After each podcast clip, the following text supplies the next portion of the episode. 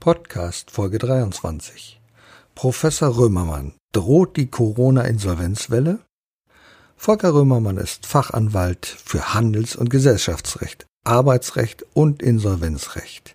Er hat bereits viele namhafte Unternehmen restrukturiert und wiederbelebt.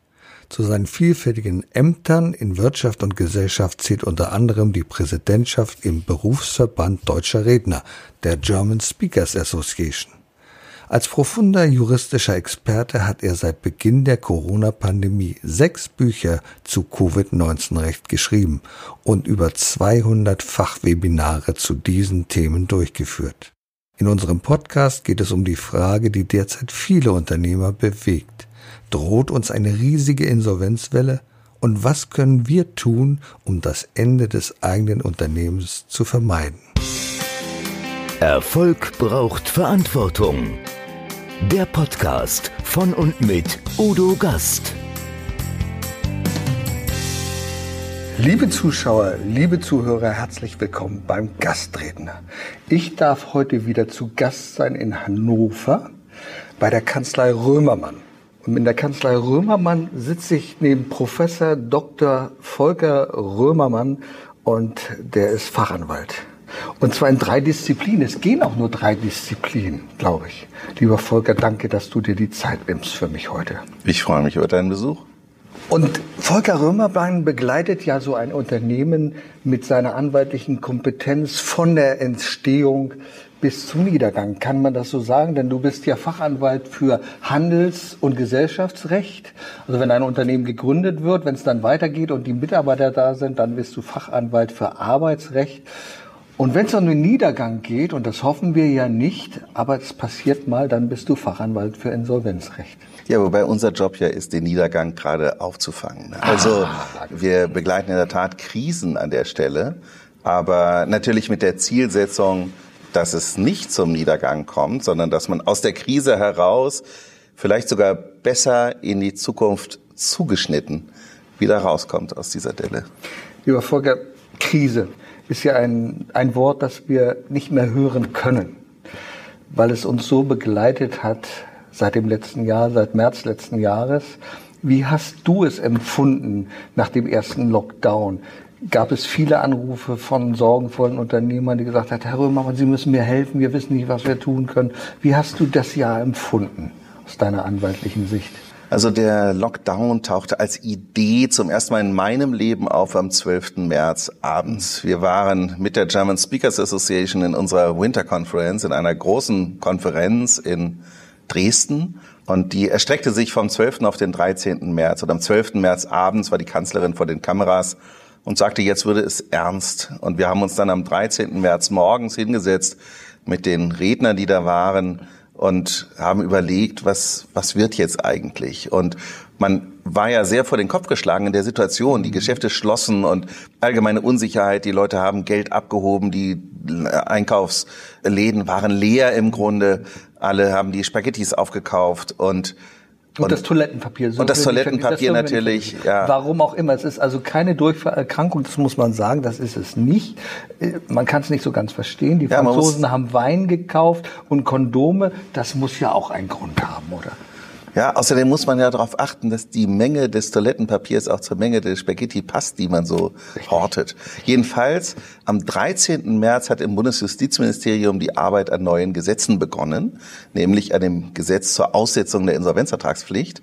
Und der erste Gesetzentwurf kam am 20. März, das war ein Freitag, 18.14 Uhr. Mhm. Und ich kriegte den abends und habe dann an dem Wochenende angefangen, das erste Buch zu schreiben zu Covid-19-Recht. Äh, habe dann im Laufe des Jahres sechs Bücher gemacht, die unterschiedliche Aspekte des Covid-19-Rechts betrachten. Und natürlich habe ich versucht, mir da schon sehr viel Gedanken zu machen. Und das Gesetz im März sah schon vor, eine Verlängerung bis zum 31. März 2021.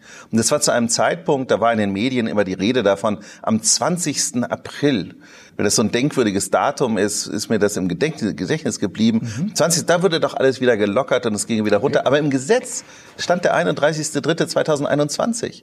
Und ich war sehr schnell angefragt worden, Webinare zu geben, habe über 200 Webinare im letzten Jahr gemacht und habe immer darauf hingewiesen, dass auch wenn gesagt wird, in vier Wochen würde es gelockert, aber im Gesetz ist schon vorgesehen der 31.3.2021. Und das macht man ja vielleicht nicht aus aus Übermut, sondern vielleicht macht man das, weil seriöserweise man damit rechnen musste, dass sich das Ganze mal mindestens über ein Jahr erstreckt. Und so habe ich versucht, den Mandanten, die kamen schon im März, mhm. in der mhm. Tat gab es die ersten, das war ein Reiseveranstalter, der kam im März, sagte, außer Stornos hat er nichts mehr, hat mhm. nichts mehr zu tun.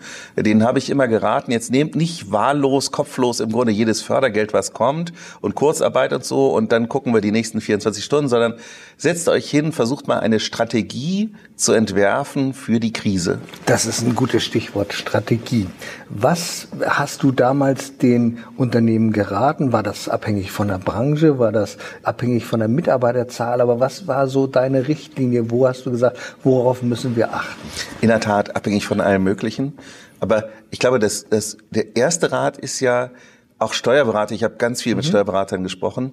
Eben nicht sich darauf zu beschränken, den Antrag auf Kurzarbeitergeld auszufüllen, Zeile 13, was für eine Zahl muss da drin stehen und so, ja, ja, ja. sondern sich mal hinzusetzen und vielleicht sich auch die Zeit zu nehmen, mal eine Stunde zu reflektieren, wenn wir nicht einfach nur so eine Delle haben und dann kommt die Normalität so, wie wir sie 2019 kannten, sondern die Welt hat sich verändert an der Stelle und unsere Arbeitsrealität hat sich verändert und wird auch nicht mehr zurückkommen. Und es war eigentlich auch relativ früh klar, glaube ich. Wir haben einen unglaublichen Digitalisierungsschub ja. gemacht. Das hat ja auch positive Aspekte natürlich.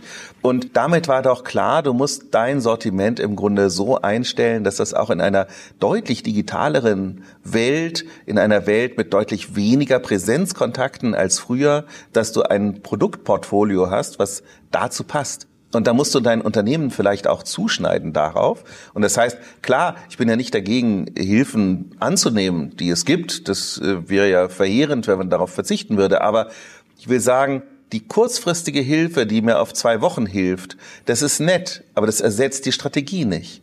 Sondern sich eine Stunde zu nehmen, vielleicht mit Beratern, mit einem Steuerberater, mit einem Unternehmensberater, mit jemandem, der wie du über Jahrzehnte Erfahrung aus Unternehmen verfügt, der da weiß, was man für Fehler vielleicht auch begehen kann oder was man richtig machen kann in so einer Krise. Und daraus eine Strategie zu schaffen. Und nachdem die Strategie steht, dann nehme ich dafür ein Geld und dafür ein Geld. Und dann weiß ich aber auch, was für eine Perspektive ich überhaupt habe. Lieber Volker, du kennst ja mein Modell noch gar nicht, aber du hast genau das angesprochen, was die Grundlage so eines Modells, warum Unternehmen erfolgreich sind, warum sie auch in der Krise erfolgreich sind. Wir haben ja immer wieder Menschen in der Krise, die sind kopflos, die wissen gar nicht, was sie tun müssen und sagen, oh Gott, Hilfe, Hilfe, ich brauche jetzt Hilfe. Äh, wo gibt's denn was, wo kann ich denn was äh, genau. tun? Kaum einer setzt sich hin und sagt, lass doch mal schauen, was haben wir denn für Kräfte? Und ich habe das, äh, ich fand das Beispiel wunderbar von unserem Unternehmer Wolfgang Grupp. Daran habe ich gesehen, da gab es eine Produktkompetenz. Das heißt, wir arbeiten mit Stoffen. Das ist unsere Produktkompetenz. Dann haben wir eine Verfahrenskompetenz. Wir wissen also, wie wir die Stoffe bearbeiten müssen, wie wir die an den Mann bringen sollen, an die Frau bringen. Und dann haben wir eine Wissenskompetenz. Das ist die Mitarbeiterin. Und was machen wir daraus? Wir nähen Masken, weil Masken sind jetzt genau das, was wir brauchen. Ja. Also das heißt, mal zu schauen im Unternehmen, was sind meine drei Kompetenzen in Produkten, in Verfahren und im Wissen? Was kann ich dann machen? Und das ist der erste Schritt. Ich sage, der erste Schritt eines erfolgreichen Unternehmens erstmal in die Vision gehen. Das heißt, mir erstmal Gedanken machen, wie könnte es denn aussehen? Und da denke ich, den Worst Case, was kann im schlimmsten Fall passieren? Was kann im besten Fall passieren? Ja, und was kann am wahrscheinlichsten passieren? Und sicherlich hast du das ähnlich gemacht mit den Unternehmen, die du beraten hast. Also ich kenne dein Modell zwar noch nicht im Detail, aber ich habe davon gehört und ja. ich freue mich auf dein Buch äh, und hoffe, zu den ersten Lesern gehören zu mhm. dürfen. Ich glaube, das Wesentliche für Führungskräfte in der Situation ist ja, dass sie sich nach vorne stellen und einen Weg genau. aufzeigen, sich selbst einen Weg überlegen und sagen, ich gucke eben nicht nur bis Montag, sondern ich gucke darüber hinaus, wie sichere ich dieses Unternehmen ab, dass man das den Mitarbeitern aber auch kommuniziert und sagt, so das ist meine Marschrichtung jetzt. Und wenn du in die Krise guckst, viele Unternehmer haben sich im Grunde nur zurückgezogen, waren in der Tat kopflos, wussten selbst ja auch nicht so richtig und ehrlich gesagt, keiner wusste so richtig weiter. Aber ich glaube, die Mitarbeiter und die Geschäftspartner, die du hast, die werden dir immer Fehler verzeihen in so einer Situation. Aber gar nichts zu tun, ist dann eine Führungsschwäche. Ich glaube, sie werden dir dann verzeihen, wenn du sie wertschätzt. Und das ist das etwas, was ich auch bei häufig bei Unternehmern beobachtet hat. Oh Gott, die Mitarbeiter, das sind Kosten. Die produzieren jetzt Kosten, von diesen Kosten muss ich runter. Mitarbeiter sind kein Teil des Problems, sie sind ein Teil der Lösung. Und wenn ich Mitarbeiter als Teil der Lösung sehe, dann komme ich weiter voran. Ich habe neulich so einen Post gemacht, beispielsweise, wo ich gesagt habe, wie ist es denn, wenn du in dein Unternehmen kommst morgens, hier bei dir in der Kanzlei, man begrüßt sich, man sagt Hallo, wie geht's, wie war der Abend gestern? Und wenn man abends dann nach Hause geht zum Feierabend, verabschiedet man sich. Jetzt sind die Mitarbeiter im Homeoffice allein gelassen. Wie wäre es denn, wenn man morgens eine kleine Grußbotschaft schickt an den Mitarbeiter? Sagt, ich wünsche dir einen tollen Tag, ich hoffe, dass du deine Ziele erreichst und vielleicht sogar noch mal abends eine kleine Grußbotschaft. Ja, wie toll ist diese Wertschätzung? Da denkt man doch, meine Güte, der Chef, auch wenn er weit weg ist, der denkt an mich. Der macht ja nichts weiter als das, was er sonst hier auch immer macht im Büro. Warum soll er das nicht aus der Ferne tun? Und das ist für mich Wertschätzung. Ja, also das ist in Krisen von Unternehmen in der Tat ein großes Thema natürlich, wie gehe ich mit Mitarbeitern und Personalkosten um. Ja. Und wir sind ja hier sowohl beratend tätig als auch in relativ großem Stil in dem Bereich Sanierung, Insolvenz. Mhm. Wenn ich als Insolvenzverwalter gerufen werde und komme irgendwo rein, dann ist am ersten Tag eine Mitarbeiterbesprechung angesagt. Also natürlich spreche ich mit den Geschäftsführern, mit den Gesellschaftern, aber dann kommen die Mitarbeiter, Betriebsräte, wenn es da welche gibt. Und dann sitzen die da mhm. und sind natürlich erstmal ängstlich, sind vielleicht auch misstrauisch, sehen jemanden Fremden, der da kommt, der hat auf einmal ganz viele Befugnisse, ja, ja, der kann auf einmal mitleiten. Die erwarten im Grunde, dass ich denen sage, so morgen mache ich den Betrieb dicht und äh, jetzt wird noch Folgendes abgewickelt. Aber das Gegenteil ist natürlich der Fall. Also in aller Regel, wenn das irgendwie geht, ist ja mein Ziel die Sanierung. Das heißt, mhm. ich werde denen Beispiele sagen, wo wir mit Unternehmen zu tun hatten, die dann saniert worden sind, die daraus gestärkt hervorgegangen sind, letztlich aus der Krise. Ich werde sagen, dass ich jeden von denen brauche, weil ich bin nicht der bessere Windenergieproduzent und der bessere Drucker und der bessere Stollenbäcker und ich bin das alles nicht besser. Ich habe hoffentlich etwas mehr Ahnung von Recht und ein bisschen wirtschaftlichen Verstand bringe ich hoffentlich auch mit. Aber in der Branche sind die Menschen dort immer viel erfahrener als ich. Das geht ja gar nicht anders. Und das heißt, ich brauche die natürlich. Und die wundern sich dann, wenn ich sage, so ich brauche keine Wegbewerbung und keine Krankschreibung, keine Schwangerschaften, sondern was ich jetzt brauche, ist Ärmel hochkrempeln. Ne? Das können wir nur gemeinsam schaffen. Und in Insolvenzverfahren haben wir mehrfach Personal eingestellt. Auch das ist etwas, wo die sich dann wundern und sagen, Moment, in Insolvenzverfahren, ja. ich denke, da entlässt man in großem Stil. Nein, muss man durchaus nicht. Es kommt ja darauf an, wie du die Sanierung angehst. Und es kann natürlich Verfahren geben, da ist man darauf angewiesen, Personalkosten abzubauen. Aber ich möchte fast sagen, in der überwiegenden Zahl unserer Fälle war es eher gegenteilig. Und du hast ja schon viele bedeutende Insolvenzverfahren hier in der Bundesrepublik durchgeführt. Ich weiß nicht, ob du darüber sprechen darfst oder welchen Namen du sagst, aber das waren wirklich sehr bedeutende Fälle, wo du es geschafft hast, wieder den, den Betrieb wiederzubeleben. Das ist ja eine Vokabel, die ich gerne mag, weil ich als Rettungssanitäter und äh, Krankenpfleger Intensivmedizin das kenne, was es heißt, also jemand wieder am Leben zu erhalten. Also wir haben groß und klein betreut. Es mhm. gibt das Unternehmen mit 120.000 Kunden, einen Stromversorger, ja. wir haben große Hotels, aber der kleine Laden sozusagen, der einzelne Gastronomiebetrieb, der liegt uns auch am Herzen an genau. der Stelle. Mhm. Wenn wir das sanieren können, ist das auch ein Erfolgserlebnis, was du hast letztlich. Etwas, was für den Beruf aus meiner Sicht befriedigend sein kann. Und das muss nicht schlechter sein als der große Betrieb. Also wir haben da unterschiedlichste Größenordnungen. Ich glaube, wir als Unternehmer denken ja gar nicht drüber nach. Das ist ja etwas, was wir verdrängen. Das ist wie Tod. Und über Tod wollen wir nicht sprechen. Aber vielleicht sollten wir mal Grundvokabeln klären. Insolvenz, Konkurs, ist das dasselbe? Gibt es da einen Unterschied? Oder ist das nur ein Drohpotenzial? Ist das Konkurs das Schlimmere? Was also mit Tod hat es ja schon mal aus meiner Sicht und überhaupt gar nichts zu tun. Das ist sondern gut, dass du das sagst. wir über Weil viele glauben das. ja, so absolut. Viele, Viele glauben glauben. auch mit der Insolvenz würde sich der Erdboden öffnen, das Unternehmen Ja. verschwindet, der Boden schließt sich wieder. So ist das aber nicht, sondern das Unternehmen, das funktioniert, wo etwas passiert, wo es Leute gibt, die arbeiten, da kommt man rein und wird ja an dieser Arbeit erstmal aufsetzen. Man wird da anknüpfen, man wird es weitermachen. Man wird auch versuchen, sogar es auszuweiten. Also ich war mal für einen Stollenbäcker, für, Mhm. für Weihnachtsstollen verantwortlich, einen berühmten. Und da haben wir dann nach England exportiert in dieser Zeit. Und zwar in großem Stil, Mhm. was die vorher nicht so auf dem Schirm hatten. Also du kannst auch durchaus so ein Unternehmen ausweiten in gewisser Weise. Konkurs war der frühere Begriff. Es gab mal eine Konkursordnung und am 01.01.1999 ist die Insolvenzordnung in Kraft getreten. Mit dieser neuen Begrifflichkeit verbindet sich aber auch eine neue Mentalität. Also seit 1999 sagt der Gesetzgeber zunehmend, es geht eben nicht um Abwicklung, sondern Sanierung ist ein wichtiges Ziel. Nun ist es so, wenn du über zehn Generationen immer nur Konkurse und abgewickelt und Tür zugeschlossen hast, dann muss man vielleicht manchmal auch eine neue Generation erstmal heranwachsen genau. lassen, die das anders sieht. Also 1999, da war, glaube ich, die Welt noch sehr auf Abwicklung gepolt. Daher kommt auch das Image natürlich der Branche, wo es, ja, also die, die, die machen den Laden zu und so.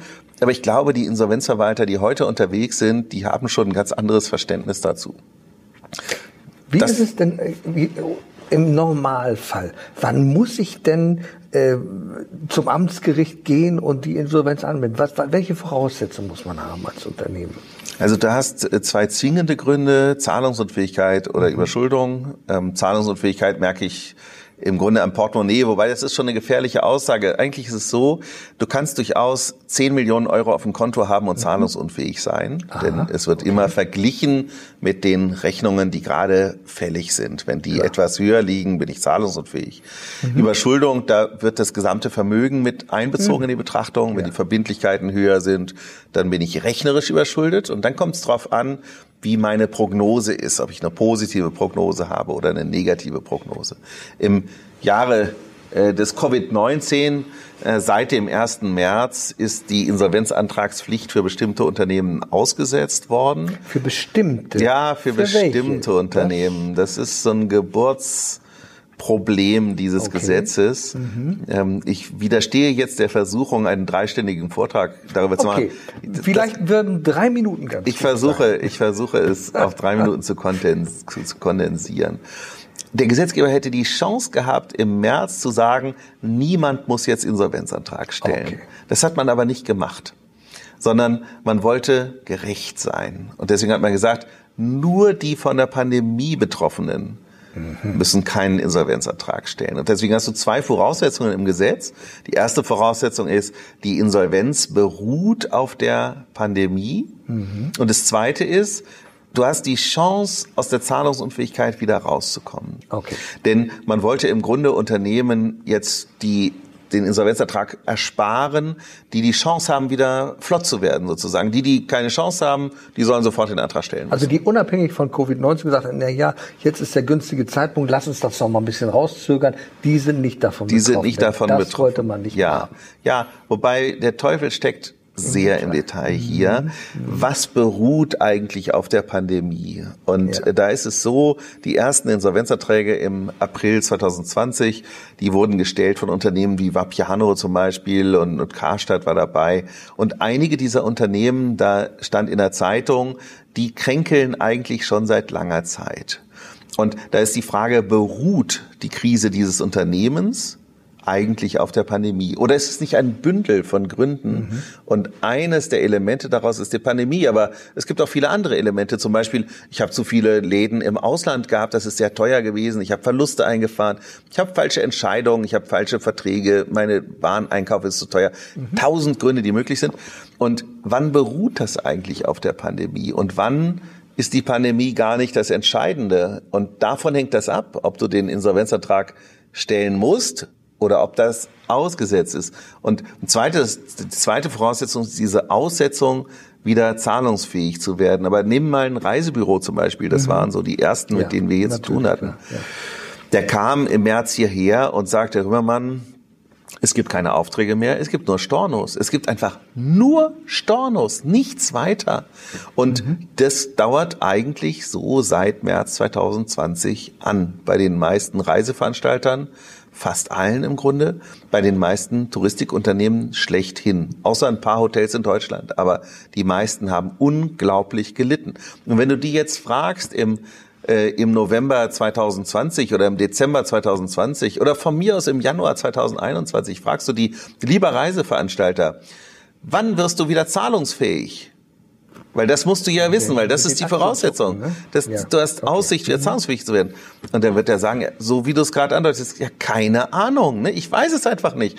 Ich weiß nicht, wann können die Leute wieder reisen, wohin können die Menschen reisen. Äh, und wenn ich es wüsste, dann wüsste ich nicht, welches Hotel kann ich eigentlich buchen, was es da noch geben wird. Und das heißt, wenn du an die konkret die Anforderungen stellst, die sollen sagen, wie die Aussichten ist, können die das gar nicht. Und die Konsequenz jetzt aus dieser Gerechtigkeit des deutschen Gesetzgebers, dass er sagt, ich will nicht für alle die Insolvenzantragspflicht vermeiden, sondern nur für die, die zwei Voraussetzungen erfüllen, ist ja, dass die womöglich den Antrag hätten stellen müssen. Und das bedeutet, wenn irgendwann mal ein Insolvenzverfahren kommt im Jahre 2021, weil das Finanzamt den Antrag stellt oder wie auch immer, dann kommt da ein Insolvenzverwalter rein und er wird die Zeit minutiös aufarbeiten seit März 2020.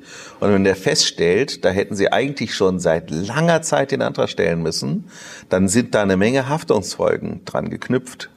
Also das ist nicht trivial, das ist eine ganz grundlegende Weichenstellung und die Weichenstellung ist nicht so einfach zu definieren. Also ich habe mehrere Bücher geschrieben, mit vielen Experten darüber gesprochen und das ist nicht in zwei Minuten klar, ob so ein Unternehmen den Antrag stellen muss oder nicht. Also das ist eine Weichenstellung, die natürlich existenziell ist für die Handelnden. Ob die da in eine blutige Haftung im Grunde geraten oder ob die es schaffen, wieder rauszukommen. Das heißt also, der Rat an dieser Stelle muss einfach lauten, liebe Unternehmer, wenn ihr glaubt, dass ihr in Gefahr seid, holt euch rechtlichen Beistand. Das kann man bei dir, römermann.com, und sagen, erstmal schauen, ist das möglich überhaupt? Haben wir Chancen? Was können wir tun? Musst du eventuell im nächsten Jahr Insolvenz anmelden oder ist das gar nicht möglich? Ich denke, das ist ganz wichtig, erstmal zu wissen, hol dir rechtlichen Beistand damit du weißt, was dann Sache ist. Ja, es geht um mehrere Aspekte. Es geht um das Müssen, muss ich Insolvenz anmelden. Es geht aber auch um die Möglichkeiten, die da drin stehen. Denn ja. wir sind jetzt in 2021 angekommen und wir haben seit dem 1. Januar 2021 ein ganz neues Instrumentarium bekommen. Es gibt ein großes Gesetz zur Sanierungs- und Insolvenzrechtsfortentwicklung. Mhm. Und dadurch ist unser Instrumentenkoffer, um Unternehmen zu helfen an der Stelle, ist deutlich ausgeweitet ah, worden. Ja. Mhm. Nun es gibt ja einige Experten, wie zum Beispiel der Marcel Fratzer heißt er, glaube ich, ne? der sagt, also es kommt eine Insolvenzwelle auf uns zu, die wir gar nicht absehen können. Im nächsten Jahr möglicherweise, wenn es nicht noch weiter ausgedehnt wird, dann wird es sich möglicherweise gar keine Rechtsberater, die qualifiziert sind, geben. Die werden alle überrollt werden. Wie siehst du diese Gefahr? Bekommen wir so eine Insolvenzwelle und was können wir gegebenenfalls dagegen tun? Es wäre logisch natürlich, denn mhm. wenn du um dich guckst, wir sind hier im Herzen von Hannover und äh, wir schauen im Grunde in die Innenstadt hinein. Es gibt kaum Läden, die offen sind. Im Grunde keinen Laden, der offen ja. ist.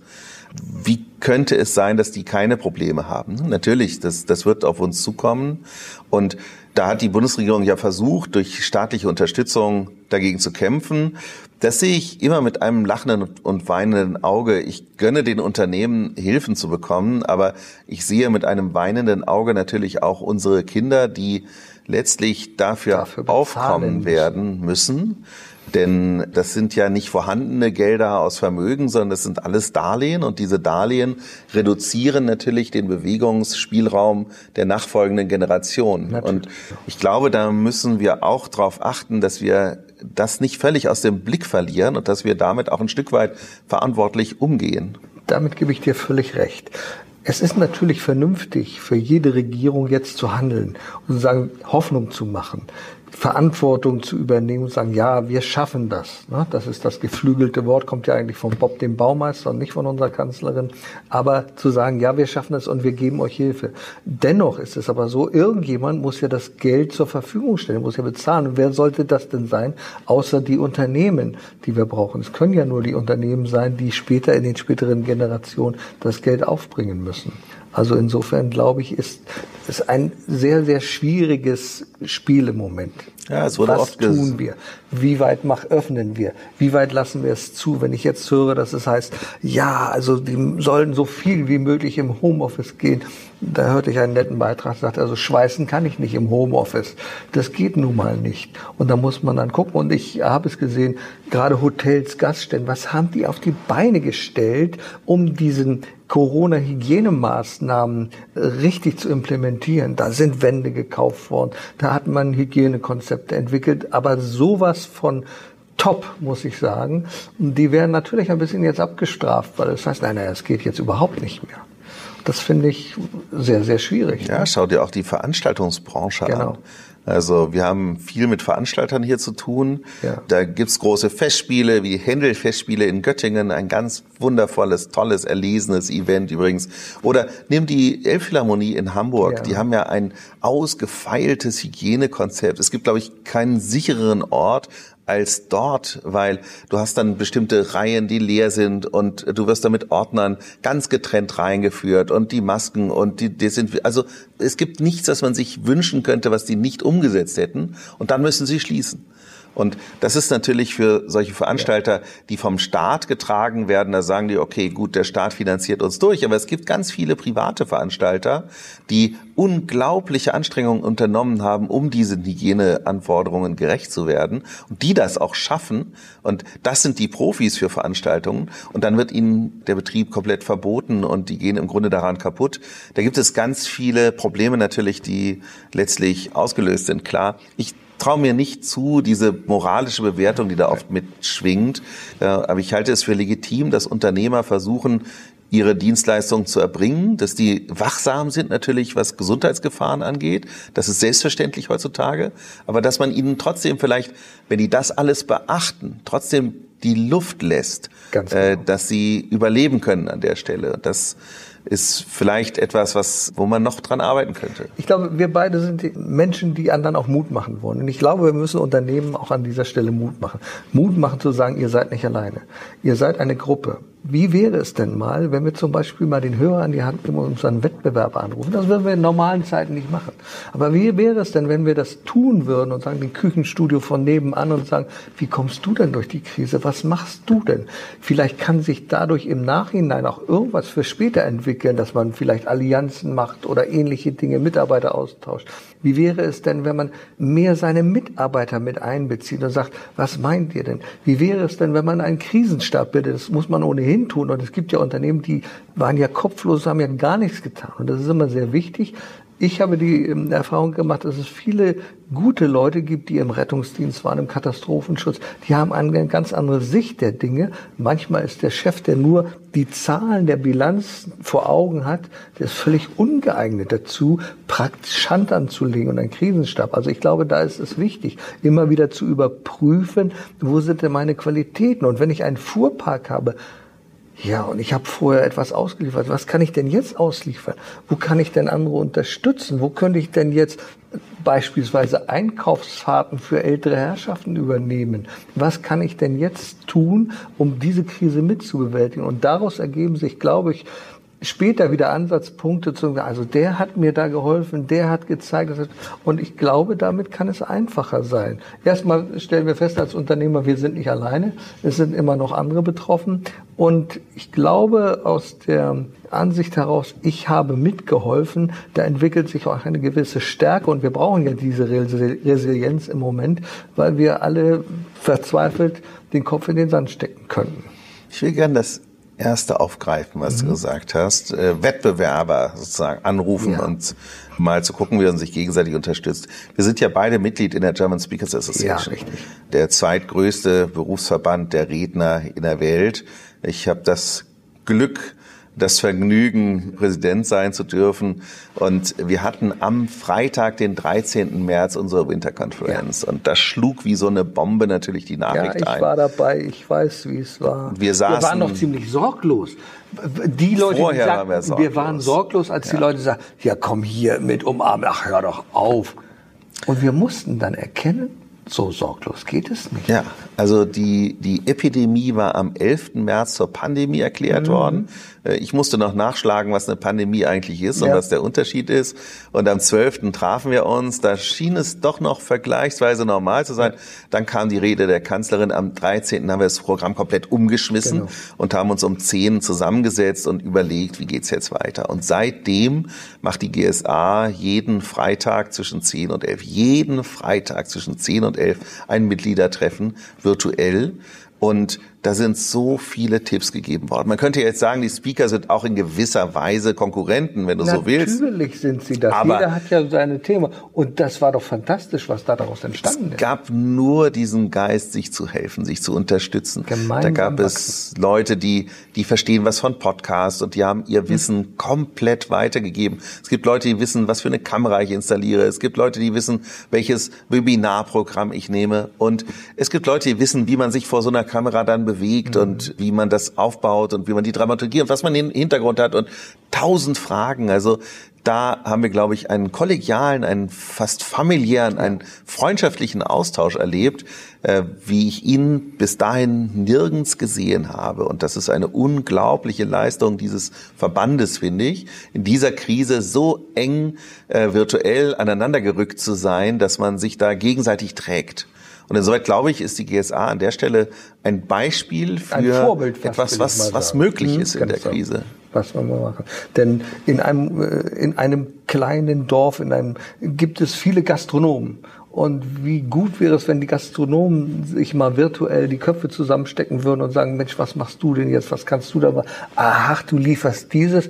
Ah, habe ich noch gar nicht gedacht. Currywurst to go, Currywurst to bring. Das ist ja auch nicht schlecht. Oder viele Ideen entstehen daraus. Und gerade durch die Synergieeffekte, da kann dann wieder Neues entstehen. Man kommt auf Ideen und sagt, ach, du hast so ein Kühlfahrzeug. Das ist ja gut. Ich könnte dir das anbieten. Und ich glaube, genau darum geht es, miteinander reden in dieser Zeit. Ja. Also ich denke, wir haben Chancen. Wir hoffen natürlich alle, dass es nicht endlos weitergeht. Und ich finde immer wieder, sich gegenseitig Vorwürfe machen, dass eine Impfprozedur nicht schnell genug ist und dass hier nicht bestellt wird und hier. Das sind die Klugscheißer, die im Grunde genommen gar nichts bewegen können, die immer nur kritisieren können. Und ich glaube, es ist wichtig, dass wir als Unternehmer mit vorangehen, neue Perspektiven eröffnen und etwas daraus machen. Ja, ich glaube, Kritik muss erlaubt sein. Unbedingt. Ja, und es, ich sehe es auch mit einer gewissen Sorge, dass Kritik oft moralisiert wird ja, heutzutage. Genau. Dass man sagt, so, du kritisierst das, was die Regierung da gemacht hat, aber das ist moralisch sozusagen verwerflich, die Kritik zu machen, denn vielleicht wusste es auch die anderen nicht besser und so. Ich glaube, wir sollten zulassen, dass man Kritik äußert und die Pandemie hat im März so richtig angefangen. Wir sind jetzt im Januar 2021. Da darf man etwas höhere Planungsstandards erwarten als im März, April. Und deswegen glaube ich, ein Teil der Kritik ist auch berechtigt. Also ich gehörte früher nicht zu den 80 Millionen deutschen Fußballexperten. Ich gehöre heute nicht zu den 80 Millionen Virologen. Deswegen traue ich mir oft da keine bessere Beurteilung zu. Aber ich glaube, wir haben es nötig, eine Streitkultur mit sachlichen Argumenten vielleicht noch besser führen zu dürfen, als das in den letzten Monaten so passiert ist. Und da muss sachliche Kritik auch möglich sein. Unbedingt. Lieber Volker, vielleicht so zum Schluss, gibt es den einen oder anderen Tipp, den du jetzt vielleicht allgemeingültig Unternehmern mit auf den Weg geben würdest, so sagen, woran muss man jetzt denken aus der rechtlichen Sicht, woran muss man denken, um einer Insolvenz vorzubeugen? Gibt es da etwas, was du Menschen, Unternehmern mitgeben kannst? Deine Prämisse ist, um einer Insolvenz vorzubeugen. Und meine Anregung wäre, tabulos zu denken. Denn das ist das, was, was tatsächlich die Zielsetzung mancher Gesetze jetzt ist, die Insolvenzantragspflicht zu vermeiden. Aber ich frage mich manchmal, nützt es eigentlich oder schadet es manchen Unternehmen? Denn wenn das Unternehmen in einer Insolvenzsituation ist, Sie müssen nicht darauf reagieren durch ein Insolvenzverfahren sondern sie gehen so weiter. Und wenn Unternehmen zahlungsunfähig sind und einfach weitermachen und geben Bestellungen auf, und wenn du eine Bestellung aufgibst und du bist nicht sicher, ob du es bezahlen kannst, ist das ein Eingehungsbetrug. Also viele werden im Grunde verleitet, weiterzumachen und gehen damit Risiken ein, mit denen sie vielleicht selbst gar nicht rechnen, dass die existieren.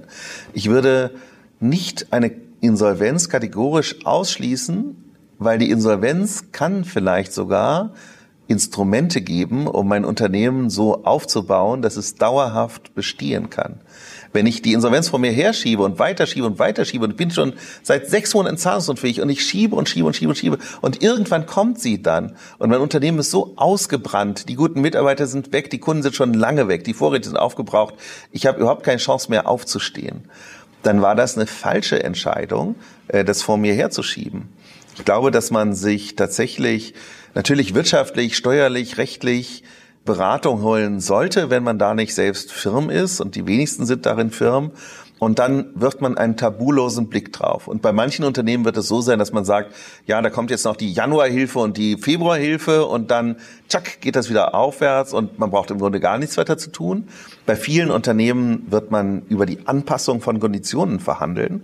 Das Gesetz über die Anpassung der Gewerbemiete hilft da gerade. Ich kann meine Miete typischerweise deutlich reduzieren als Mieter. Und bei manchen Unternehmen wird es so sein, dass man eine Restrukturierung angeht. Und da hat dieses Gesetz eben den unglaublichen Charme, was jetzt am 1. Januar in Kraft getreten ist, dass es die Welt nicht mehr in zwei Teile unterteilt. Wenn ich das noch erwähnen darf, es gab früher bis zum 31.12.2020 gab es die Welt außerhalb der Insolvenz und da muss es irgendwie klarkommen. Dann kommt die Welt mit Insolvenzantrag, Insolvenzrichter, Insolvenzverwalter, da kann man dann Pläne machen und so weiter. Aber die Welt ist nicht so zweigeteilt, sondern die Welt ist so, das Unternehmen, dem geht's gut und dann gibt's irgendwo eine strategische Krise vielleicht, vielleicht kommt auch die Pandemie dann geht es bergab und dann kommt vielleicht eine operative Krise, vielleicht kommt irgendwann eine Liquiditätskrise und dann irgendwann ist man vielleicht in der Insolvenzertragspflicht. Also das ist ja eine Entwicklung. Das ist ja nicht etwas, was von heute auf morgen eintritt, sondern eine Entwicklung. Und die neuen Instrumente, die wir jetzt haben, seit 1. Januar 2021, ich vergleiche das gern mit einem Arztkoffer. Du kommst als Arzt dahin, du prüfst den mhm. Pulsschlag und du sagst, also bei dir, da reicht ein Pflaster. Und beim nächsten, da ist ein bisschen mehr, da, da sagst du, du brauchst eine Spritze. Und dann beim, beim nächsten, da kommst du mit einer kleinen Operation und beim nächsten musst du ins Krankenhaus. So, und diese Möglichkeiten haben wir jetzt. Wir haben jetzt die Möglichkeit, je nach Situation zu reagieren. Und das ist richtig gut. Und klar, wenn der kommt und es ist noch so, dass ich mit einem Pflaster auskomme, dann ist mir das lieber, als wenn er sechs Monate später kommt ja. und außer der Totaloperation geht nichts mehr. Genau. Und daher ist es sicher nicht verkehrt, mal eine Stunde irgendwo sich anzuhören, welche, welche Möglichkeiten es überhaupt gibt, welche Handlungsalternativen es überhaupt gibt. Und das wäre tatsächlich etwas, was, was ich manchen Unternehmen wünschen würde, denn auch in unserem Beruf als Insolvenzverwalter bin ich der, der nicht am Schluss abwickeln und wegräumen will, sondern ich möchte tschack, diese Entwicklung machen. Lieber Volker Rümmern, das war ein wunderbares Schlusswort tabulos denken, sich informieren, wo es geht, welche Möglichkeiten es gibt, alle Ressourcen nutzen, Ressourcen bei den Mitarbeitern, Ressourcen bei den Wettbewerbern, Ressourcen bei den Beratern, wie bei dir, www.römermann.com. Hier gibt es Informationen, hier gibt es Hilfen. Ich danke dir sehr für diese Zeit und für diese sehr, sehr hilfreichen Ausführungen. Danke für das Gespräch, Udo. Erfolg braucht Verantwortung. Der Podcast von und mit Udo Gast.